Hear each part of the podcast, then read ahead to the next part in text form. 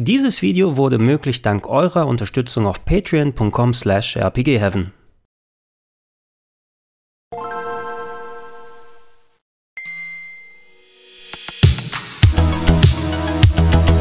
Schönen guten Tag und herzlich willkommen auf rpgheaven.de zu Gregor testet Like a Dragon Infinite Wealth.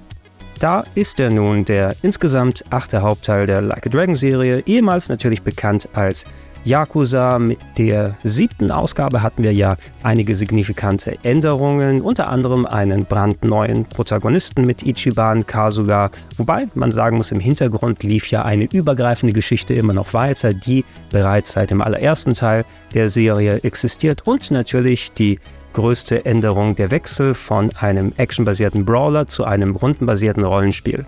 Für mich als langjährigen Serienfan war das natürlich eine ziemliche Umstellung. Ich muss jetzt nach einigen Jahren Abstand auch sagen, ich persönlich präferiere immer noch das actionbasierte Brawling, wobei das war ein durchaus erster sehr solider Versuch, wie das neue Gameplay hier funktionieren kann. Ich bin ja auch Rollenspielfan, also war es sehr interessant, diese beiden Lieblingsbereiche im Gaming für mich in einem Spiel verschmolzen zu sehen, wobei ich hatte noch einiges an Kritikpunkten, insbesondere was das Kampfsystem angeht.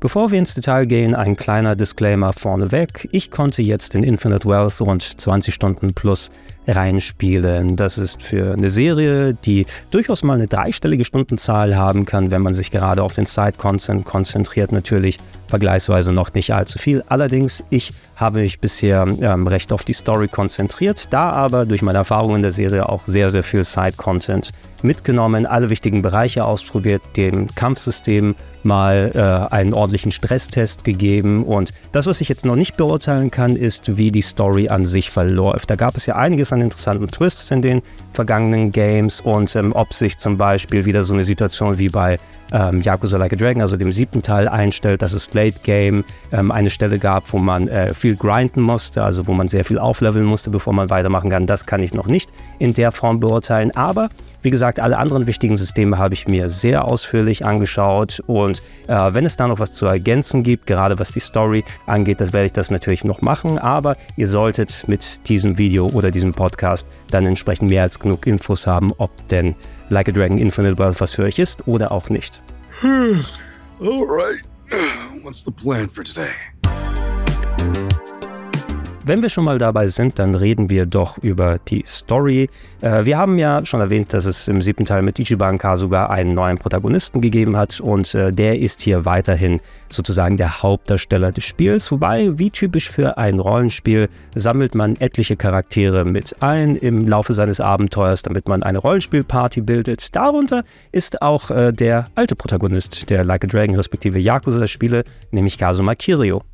Dieser war ja nach Yakuza 6 ausgestiegen, hatte einen kleinen Auftritt in Yakuza Like a Dragon, also Teil 7 gehabt. Und unlängst, wenn ihr es verfolgt habt, Like a Dragon, The Man Who Erased His Name war ein Zwischendurch-Game, was sich auf Kazuma Kiro konzentriert hat mit Action-Brawling-Gameplay, was die Storylücken zwischen dem Ende von Yakuza 6 und dem Anfang von Like a Dragon Infinite Wealth gefüllt hat, so dass, wenn man in diese Story investiert sein möchte, man seine Erfahrungen mit Kazuma Kiro machen kann, so dass seine Inklusion als weiterer Charakter in diesem Spiel durchaus Sinn ergibt. Was genau nun in der Story von Infinite Wealth passiert, das möchte ich euch noch nicht vorwegnehmen, aber wie ihr bereits durch die Trailer mitbekommen habt, gibt es ja erstmals ein großes Gebiet außerhalb Japans für die Serie. Zum Spiel, man ist zu einem gewissen Teil noch in Yokohama unterwegs, das kennt man ja aus dem siebten Teil und der Judgment-Serie. Allerdings äh, ein sehr großer Teil des Spieles findet in Hawaii statt. Ein gemeinsames Ziel führt die beiden in den USA zusammen, wo sie sich natürlich aber auch mit äh, vielen anderen Leuten zu der besagten Party zusammenschließen und sie im Laufe ihres Abenteuers es natürlich mit jeder Menge Mysterien zu tun bekommen, vielen Verbrechern und sogar ausgewachsenen Syndikaten. Wie das Ganze jetzt so zusammenkommt, ihr kennt die typische Mischung innerhalb der Hauptstory durchaus dramatisch und äh, ich muss auch sagen mit einem ziemlich hohen Gewaltgrad präsentiert. Also puh, da dürft ihr nicht gerade zart beseitet sein, aber innerhalb des Side-Contents, da wird es sehr goofy und durchgeknallt. Äh, für die Hauptstory selber, ich bin bisher ganz angetan, muss ich sagen. Also ich habe mir so ein bisschen Sorgen in der Vergangenheit gemacht. Ich bin ja sehr großer Fan von Kazuma Kirio, aber natürlich, der hat ja quasi schon seinen Exit aus der Serie mit Yakuza 6 bekommen. Nichtsdestotrotz, der blieb irgendwie immer im Umfeld und hat jetzt ja auch mit uh, The Man Who Erased His Name sein eigenes Spiel bekommen, um da die Storylücken nochmal aufzufüllen. Und so ein klein bisschen war die Sorge, hey, wenn sie ihn jetzt als, als Co-Protagonisten zu Ichiban dazu packen, wird er ihn irgendwie überschatten oder soll es wieder quasi die Rücknahme des Staffelstabs sein? Diesen Eindruck habe ich jetzt hier nicht. Es sind zwei Charaktere, die sich eigentlich ganz gut ergänzen und gerade in der Interaktion habe ich gemerkt, hey, das ist wirklich als Serienfan ziemlich cool, was sie so gemeinsam anstellen oder welche Gespräche sie hier führen. Und Mann, also ich bin ja jemand, der wirklich emotional leicht von Spielen mitgenommen werden kann, wenn es solche Serien wie Like a Dragon sind, in die ich investiert bin. Ähm, bei The Man Who Erased His Name, da habe ich teilweise wie ein Schlosshund geheult, einfach wegen der ganzen Zitate und Referenzen und Begebenheiten, die da stattgefunden haben. Ähm, bisher hat mich das schon in gewissem Maße wirklich emotional auch nochmal mitgenommen. Ich muss mal schauen, in welche Richtung das hingeht, weil ich habe so ein bisschen die Sorge davon, dass da ähm, ziemlich ähm, aufgebaut wird, was so den Storyverlauf angeht, was so die, die Verdrahtung und Verzahnung angeht, persönliche Schicksale von bestimmten Figuren und, und einige der Sachen, die hier adressiert wurden, das waren so ein kleiner Schlag in die Magengrube, wo ich dachte, oh shit, oh Mann, was, was geht denn hier? Jetzt gerade nicht im negativen Sinne, äh, sondern einfach, weil da wirklich viel emotionales Gewicht so dahinter steckt. Ich hoffe, dass sie sich aber auch trauen bei dem Spiel, das dann durchzuziehen und ähm, dass man nicht irgendwie ähm, ja so den, den, den Ausweg aus der letzten Autobahnausfahrt zu nehmen, um am Ende alles doch noch gerade wieder zu biegen und Friede, Freude, Eierkuchen sein zu lassen. Ähm, ich bin gespannt darauf und äh, vielleicht ergibt sich das ja in einem Spoilercast, äh, wenn ich das Spiel mal durch habe, euch da mal eine konkretere Meinung abzugeben. Bisher ziemlich interessant und auf jeden Fall für Serienfans spannend. Wer kein Serienfan ist, man kann schon einsteigen, aber das ist irgendwie so, als wenn man von einer langjährigen Serie in die achte Staffel dann reinkommt. Und da fehlen einem natürlich die ganzen Vorerfahrungen. Die sind, es sind viele neue Charaktere mit dabei, aber ohne die Vorerfahrungen ja, nimmt das einem doch einiges vom Erlebnis.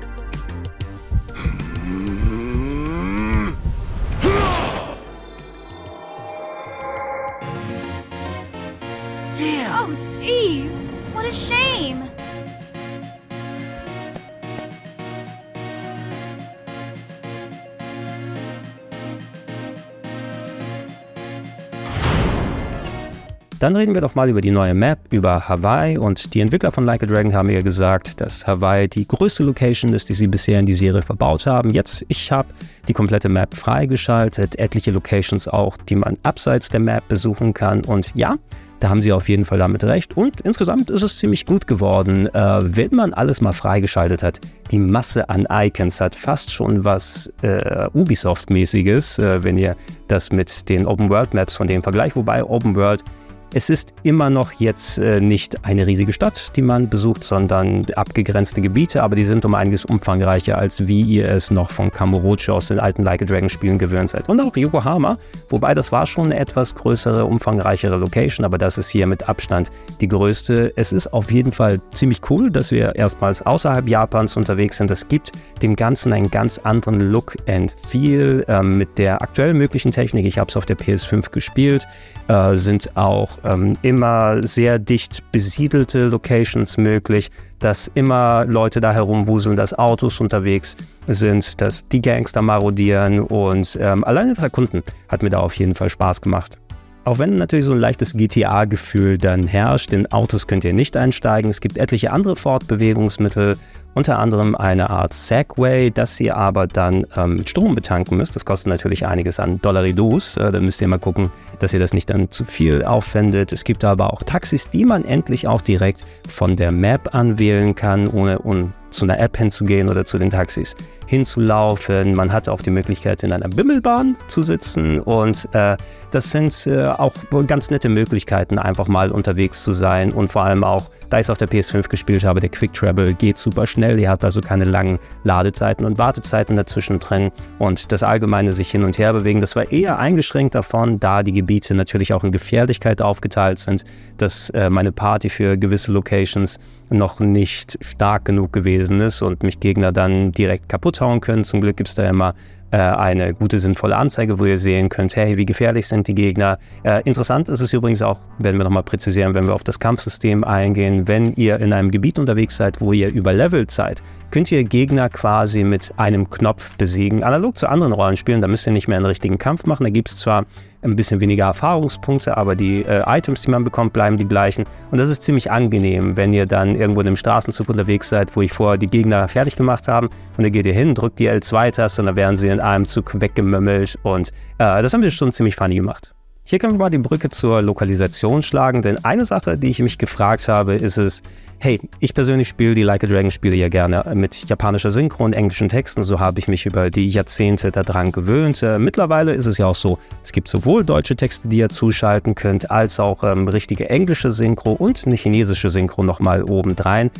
Ich habe normalerweise nichts wirklich gegen eine richtige englische Synchro in solchen Spielen. Im Fall von Like a Dragon aber, weil das so Japan-zentrierte Spiele sind mit japanischen Charakteren und alles, ähm, ich kann einfach die englische Synchro, egal wie gut sie gelungen ist, dann da nicht zuschalten. Ich habe mal ähm, das so gemacht, dass ich das hauptsächliche Spiel dann mit englischen Texten und japanischer Synchro gespielt habe. Da ist die Qualität, wie ihr es gewöhnt seid. Die englische Synchro auch nochmal für ein Kapitel lang ausgetestet, einfach um das Gefühl dafür zu bekommen.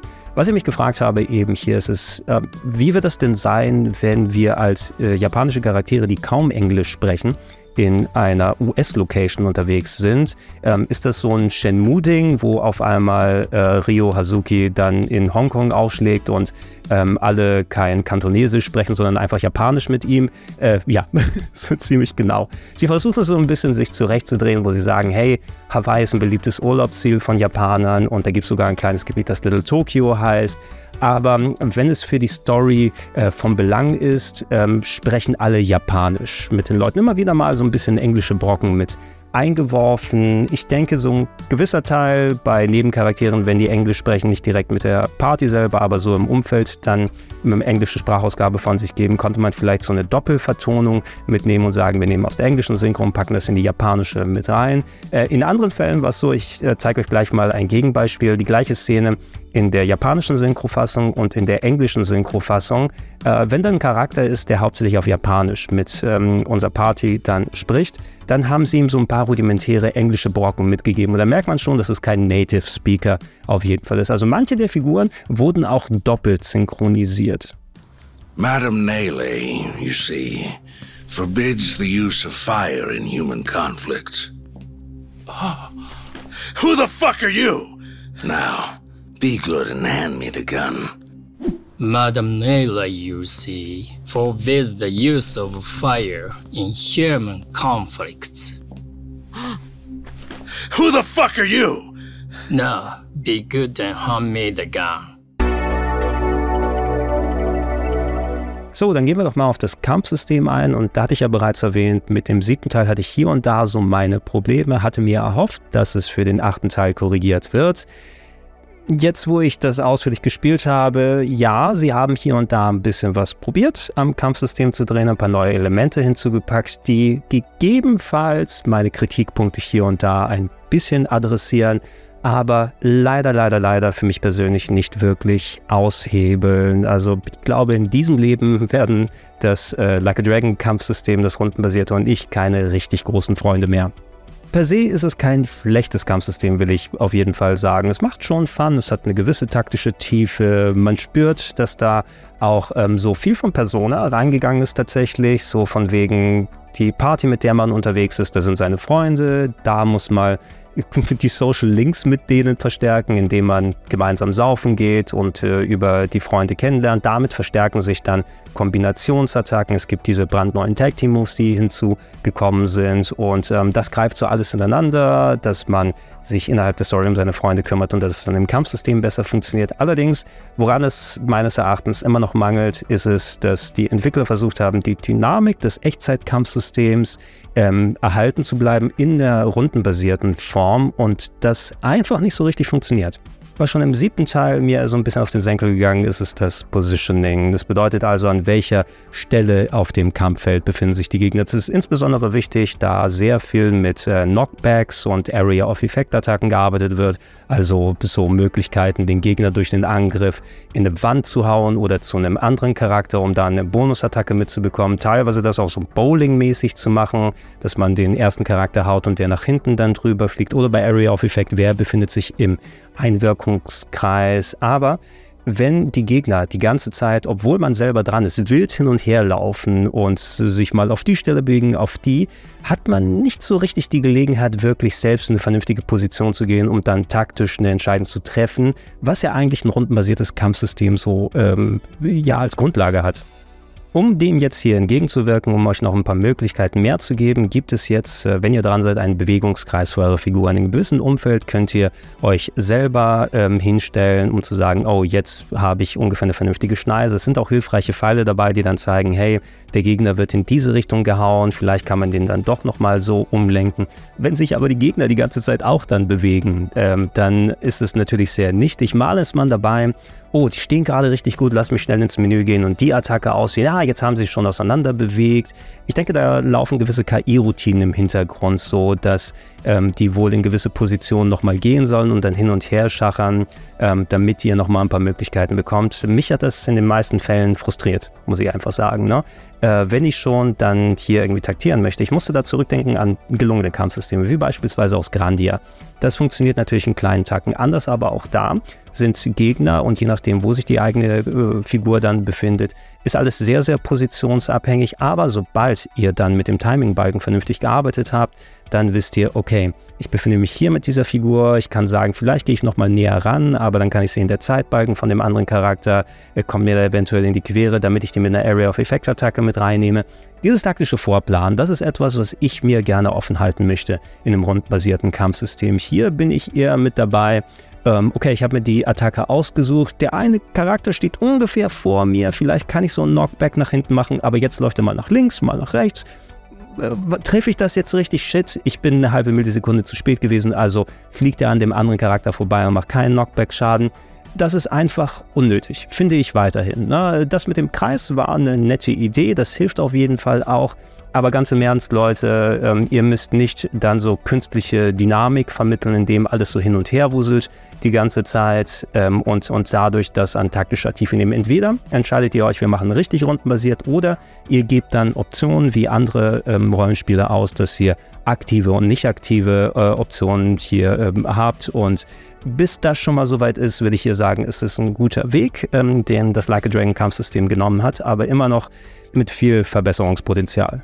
Ein anderer Kritikpunkt, den ich hatte, hing mit dem Jobsystem zusammen, das ähm, an sich in dem siebten Teil bereits ganz gut funktioniert hat. Beim Jobsystem, ihr wisst Bescheid, je nachdem für welche Profession sich euer Charakter entscheidet, das verändert die Statuswerte, das Equipment, was man anlegen kann, die Skills, die man freischaltet und so lässt sich eure Party sehr stark individualisieren. Das Coole bei Teil 7 war, dadurch, dass es ja ein Spiel, was in Anführungsstrichen in der echten Welt stattfindet, waren auch richtige Jobs da. Das bedeutet also nicht so Dragon Knight und Lancer, sondern ihr wart ein Koch oder ein Club-Host und das führt sich hier grundsätzlich weiter. Man muss die Jobs hier erstmal alle nach und nach freischalten und die sind so ein bisschen auf Hawaii dann gemünzt. Also dann seid ihr nicht mehr der Koch, sondern ihr könnt ein Surflehrer werden oder ein Tänzer äh, sein äh, und ähm, das äh, adaptiert entsprechend eure Möglichkeiten. Je nachdem, wie ihr die Jobs ausgelernt habt, könnt ihr ab gewissen Stufen auch äh, Skills von anderen Jobs so mit rübernehmen, sodass ihr euren Loadout da noch mit adaptieren könnt. Was meine Kritik beim siebten Teil gewesen ist, und das hat sie leider hier nicht geändert, ist ähm, die ähm, strikte Geschlechtertrennung, die man hier hatte. Es gibt ähm, einen Großteil der Jobs, die meisten, die sind nur für die männlichen Leute in der Party vorhanden und die Frau, die dann bei euch an eurer Seite steht, die hat ein ganz eigenes Set von Jobs, die aber dementsprechend wieder ziemlich klischeehaft sind. So können hier zum Beispiel nur die Frauen eine Reinigungskraft sein, eine Putzfrau und dann wild mit dem Besen hin und her wackeln oder die Art von Musikerin, die möglichst leicht bekleidet mit ihren Hüften hin und her wackelt und Shake, Shake, Shake die ganze Zeit macht. Übrigens in den DLC-Kostümen noch leicht bekleideter als sonst. Ähm, den Frauen bleiben aber dann solche Jobs eben wie Actionstar oder Surflehrer verwehrt und Das fand ich auch schon im siebten Teil ebenso. Ich finde, dass Jobs äh, überhaupt nicht vom Geschlecht dann da abhängen äh, sollten, dass äh, jeder Charakter die Möglichkeit haben sollte, jeden Job dann zu machen. Und spielerisch ist es natürlich ein interessanter Ansatz, da eine gewisse Limitierung zu haben. Aber ich habe mir doch Besseres erhofft von Infinite Wealth. 人生は一度きりだ悔いのねえようにしろよ Dann reden wir doch mal über den Side-Content und analog äh, zu dem, was die Entwickler über die Map gesagt haben, dass Hawaii die größte bisher in Like a Dragon ist, würde ich auch sagen, die Anzahl und der Umfang an Side-Content ist mit Abstand am größten verglichen mit den älteren Spielen. Nicht, dass wir da eine Armut an Side-Content haben, äh, ganz im Gegenteil, neben den ähm, vielen Side-Stories, also den Nebenquests abseits der Hauptgeschichte, die auch wieder mit drin vorhanden sind. Da gab es ja auch in den vergangenen Games durchaus mal größere und kleinere Aktivitäten. Solche Geschichten wie zum Karaoke hingehen sind weiterhin mit drin. Ähm, neu hinzugekommen so ein kleines Minigame, wo man ähm, Essen ausliefert, was so teilweise Crazy Taxi Anleihen hat ähm, und äh, dass man die Möglichkeit hat, so Minikram nebenbei zu machen, Müll einsammeln und dann das beim Strand abgeben. Ähm, viel dieses Kleinkrabs, das befindet sich weiter hierhin und das ist so netter Stuff, den man machen kann, aber nicht unbedingt machen muss. An dieser Stelle kurz was über die neuen Automaten-Games, die wir hier in der Spielhalle von Like a Dragon Infinite Wealth haben. Ähm, analog zu The Man Who Erased His Name, wo wir erstmals Model 3 Games hatten, also das stärkste Arcade-Board zu der damaligen Zeit von Sega mit äh, einer angepassten Version von Daytona 2, als auch Fighting Bypass 2 haben wir hier einerseits Virtua Fighter 3 Team Battle, die Team Battle-Ausgabe dreier Teams von Virtua Fighter 3, wobei man kann den Automaten hier mit der Kombination auch in den Einzelkampfmodus umschalten und ähm, nicht unbedingt mein allerliebste Fighting Game Serie von allen, aber Virtua Fighter 3 Team Battle ist ein absoluter Klassiker, Launch-Titel für den Dreamcast gewesen. Ähm, hier technisch sehr ähnlich wie bei The Man Who Erased His Name. Keine Einstellmöglichkeiten für Grafikfilter, sind man Scanlines drüber. Äh, man kann die Aspect Ratio nicht anpassen. Es gibt immer einen Rahmen drumherum. Ich meine, es läuft auch mit einer höheren Auflösung als damals der äh, eigentliche Automat, sodass ein bisschen so Diskrepanzen hier und da entstehen. Aber es ist mit dabei und sehr cool, dass man spielen kann. Als auch Spike Out, ein Fighting Game für bis zu vier Leute. So ein bisschen die Alternative zu Streets of Rage aus der damaligen Ära. Ich meine, es gab einen Heimport auf die alte Xbox. Das hier ist die Automatenfassung. Bisschen schwierig so der Einstieg, weil die Kombos muss man erstmal sich dran gewöhnen und die höhere Spielgeschwindigkeit. Es gibt alternative Wege, die man gehen kann. Sehr cool, ich werde beide ausführlich spielen.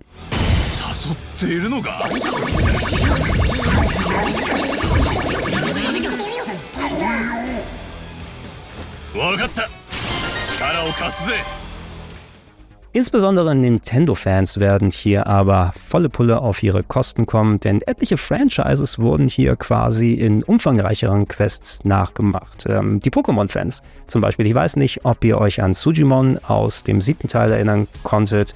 Äh, da war es ja so, dass ähm, die ganzen Gegner, auf die man trifft, die ganzen Schurken und Perverslinge, ähm, dass man die in einer Art Pokédex sammeln konnte und dann Gotta Catch 'em All-Style seine Liste ausfüllt. Hier ist eine richtige Pokémon-Liga, äh, eine Sujimon-Liga draus geworden. Es gibt einen ähm, Wettbewerb, ähm, es gibt sogar einen Arenaleiter, die man besiegen muss. Überall in der Stadt sind dann rivalisierende Sujimon-Trainer äh, vorhanden, als auch Sujimon, also einfach Gegner, die sich entsprechend überreden lassen, in die eigene Sujimon-Party zu kommen, ähm, dass sie mit reinkommen. Da wurde richtig ein umfangreiches Ökosystem aufgebaut, dass man auf der ganzen Map wie bei so einem Pokémon-Spiel unterwegs sein kann und dann eben Gegner einfängt, inklusive der Möglichkeit eben, ja, ihr müsst jetzt auf die X-Taste hämmern, damit das Sujimon eher bei euch äh, in der Party landet. Ähm, die Kämpfe der Sujimon sind auch ein bisschen anders aufgestellt, als wie man es von den standard äh, Kämpfen her kennt. Da hat man verschiedene Reihen, die aufgebaut sind. Ähm, wieder so Elementabhängigkeiten, die zum Glück auch immer eingeblendet sind, dass man mit seiner Party hin und her wechseln kann. Und das ist durchaus eine nette Nebenbeschäftigung. Ich habe mich jetzt so ein bisschen damit äh, abgegeben, einiges an Sujimon gesammelt, meine Party mal durchprobiert. Das wird was für äh, die Zeit sein, wenn ich mit der Hauptstory durch bin. Da mache ich solche Modi eigentlich immer am liebsten und werde mich dann mal richtig auf die Sujimon-Jagd begeben. Äh, es ist auch, wie gesagt, alles optional in der Hinsicht. Ihr werdet zwar eingeführt innerhalb der, äh, im Laufe der Story, aber ihr müsst das nicht dann richtig spielen, wenn ihr denn nicht wollt. Wenn ihr es machen wollt, habt ihr hier tatsächlich ein fast schon Pokémon-Style-Game mit drin. Ähm, wenn wir schon mal dabei sind, Das ist nicht das einzige Pokémon-Game, was hier mit drin vorhanden ist, sondern auch Pokémon Snap ist mit dabei. Ich habe über die Bimmelbahn, über die Straßenbahn gesprochen, in der man drin sitzen kann. Und äh, da ist ein Fotografiespiel drin aufgebaut. Ja, überall sind Exhibitionisten verteilt und ihr müsst die dann möglichst gut mit eurer Kamera einfangen auf gewissen Touren. Und ähm, ja, da haben sie sich wohl gedacht, hey, wenn wir eh schon die Charaktermodelle haben, dann lass uns nochmal gucken, wenn wir schon das richtige Pokémon nachmachen, dann machen wir auch Pokémon Snap äh, nach. Ähm, ist beides durchaus lustig. Dann hätten wir noch Dodonko Island, quasi das Animal Crossing hier in Like a Dragon. Im Teil der Story bekommt man es mit dem Abschnitt zu tun, äh, wo man nach Dodonko Island reist. Das ist eine heruntergekommene Insel, die von euch zu einem Fünf-Sterne-Resort aufgebaut werden muss. Und Ichiban ist dann mit dem Baseballschläger unterwegs und beseitigt Unrat auf der Insel, hat ein Schmetterlingsnetz, um Käfer einzufangen, hat eine Harpune, um zu fischen. Und ähm, auf dieser ähm, Insel ist es so, dass man erstmal nach und nach die Gebiete sozusagen wieder aufbaufähig machen muss. Äh, man muss entsprechend eine eigene Währung verdienen, Dodonko-Dollar oder wie auch immer äh, die hieß, um dann Unternehmen zu beauftragen, hey, jetzt können wir hier neue Baufläche haben und wenn ihr dann die Ressourcen gesammelt habt, geht ihr hin zum Craften und investiert das dann und baut alles von einem Bett äh, und einem Tisch bis hin zu einem riesigen Gebäude oder sogar einer öffentlichen Toilette. Wenn ihr denn wollt, ähm, es gibt auch ein eigenes Haus, wo ihr dann äh, übernachten könnt. Es gibt eine fortlaufende Uhr übrigens immer mit Tag- und Nachtwechsel, eine Energieleiste, auf die ihr achten muss. Ähm, soweit ich sehen konnte, für die ersten Stunden, die ich gespielt habe, noch nicht sowas wie Essen, was man zwischendurch vertilgen muss oder irgendwie Wasservorräte, auf die man achtet. So ein bisschen das kleine Survival-Aspekt ist wohl auch mit drin, aber nicht so enorm ähm, ausgearbeitet. Aber man, man, muss auch schauen, dass man sein eigenes Haus dann entsprechend herrichtet. Ich habe bei mir eine öffentliche Toilette einfach ins Wohnzimmer gepackt, was die Lebensfähigkeit dann auch erhöht hat. Und das macht Fun. Ich bin nicht der größte Animal Crossing als auch ähm, Survival-Fan, ähm, also kann ich nicht beurteilen, inwiefern es die Vorlage gut eingefangen hat. Es macht Fun. Ich werde mich auch da, wie mit der Sujimon-Liga, dann damit beschäftigen, wenn ich das Hauptspiel einmal durch habe. Aber ich denke auch hier, hier sind bestimmt fünf bis zehn Stunden Spaß, wenn ich jetzt schätzen könnte, für euch vorhanden. Und es ist immer cool, was sich ähm, die Like a Dragon-Leute dann ausdenken, was sie für zusätzlichen Content mit reinpacken, der euer Haupterlebnis mit dem Spiel nochmal ordentlich erweitern kann. Oi, oi, 危ねえな。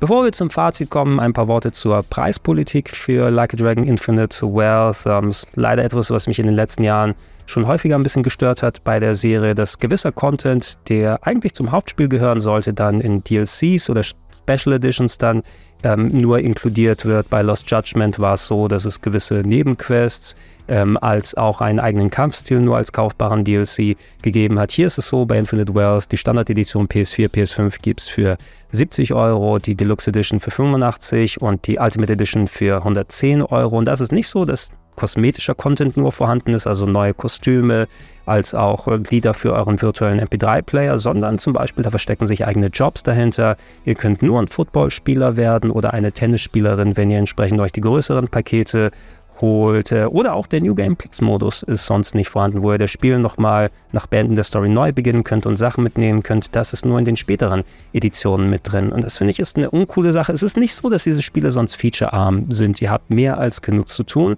Aber insbesondere fühlt es sich an für Leute, die gerne Komplettisten sind und alles am Spiel erleben möchten, dass sie extra dahin gedrängt werden, durch solch kleinteilige Sachen für die 100% einfach nochmal tiefer in die Tasche zu greifen. Und ich finde, das ist der falsche Ansatz einfach. Oh, und fast hätte ich die Grafik natürlich vergessen. Ähm, gespielt habe ich auf der PS5, äh, hauptsächlich in 1080p, um das euch hier aufzunehmen. Es gibt keinerlei Grafikeinstellungsmöglichkeiten, also nicht so Leistungs- und Qualitätsmodus. Das sah eigentlich in den meisten Fällen ziemlich rund hier aus ähm, auf der PS5, gerade was die Gesichtsanimationen angeht in den Cutscenes. Ich finde, so viel Emotionen und Details bekommen andere Serien selten so rüber wie hier bei Like a Dragon. Äh, wo es ein bisschen problematischer wird, wenn ihr in gewissen Gebieten unterwegs seid, da können die 60 FPS auch bei 1080p nicht ganz gehalten werden. Da hätte ich mir vielleicht so ein paar Optionen oder Einstellmöglichkeiten gewünscht. Ich kann euch nicht sagen, wie es auf der PS4 dementsprechend ausschaut, aber auf der PS5 habe ich abgesehen von so, wie es erwähnt wurde, dann nur wenig Probleme damit gehabt. Ansonsten ist es ein gut aussehendes Spiel und auf der PS5, wie auch gesagt, die Ladezeiten entsprechend kurz, selbst beim Quick Travel. So, damit kommen wir zum Fazit und äh, natürlich wird es nochmal extra davon abhängen, wo genau die Story hingeht, in welche emotionale Achterbahn äh, mich äh, Like a Dragon Infinite Worth dann reinsetzen wird. Aber ich habe wieder viel Spaß damit, äh, wenn man einmal in den Sog reingeraten ist aus kämpfen, Story weitermachen, Nebenaktivitäten ähm, ausführen. Also dieses Spiel werde ich in den nächsten Wochen und Monaten immer wieder auf jeden Fall einlegen und ich glaube, ich komme hier auch auf jeden Fall sicher auf meine dreistellige Stundenzahl. Was ich schade finde, ist eben genau diese beiden Kritikpunkte, die ich an dem siebten Teil hatte, wurden hier nicht richtig adressiert, äh, dass äh, eben du äh, bei den Jobs diese erzwungene Geschlechtertrennung hast und das alles sehr klischeehaft dann abläuft. So eine Serie, die eigentlich immer sehr inklusiv ist mittlerweile und auch äh, viele interessante Ansätze und Gesellschaftskommentar bietet, wirkt so ein bisschen so, so tone-deaf, wenn man es so ausdrücken möchte. Und natürlich, hey, ihr habt versucht, ein Pflaster auf das Kampfsystem aufzupacken. Für mich funktioniert dieses Pflaster mit den leichten Bewegungen nicht wirklich so sehr. Und macht euch echt mal Gedanken, was es bedeutet, richtig rundenbasierte Kampfsysteme zu machen. Oder entscheidet euch eben für einen dezent anderen Weg. Ähm, wenn es dann nochmal in die Richtung da so hingeht, werde ich wohl akzeptieren müssen, dass die rundenbasierten Kämpfe bei Like a Dragon äh, nicht ansatzweise an richtig geile Kampfsysteme an anderen Rollenspielen da rankommen. Das soll es aber erstmal gewesen sein. Vielen Dank fürs Zuschauen und Zuhören. Bleibt auf rpgf.de für weiteren Content, plauschangriff.de für Podcast-Versionen und supportet mich gerne patreon.com slash rpgheaven oder steadyhq.com slash rpgheaven. Macht es mir möglich, solche Videos oder Podcasts wie die hier zu erstellen. Danke und tschüss.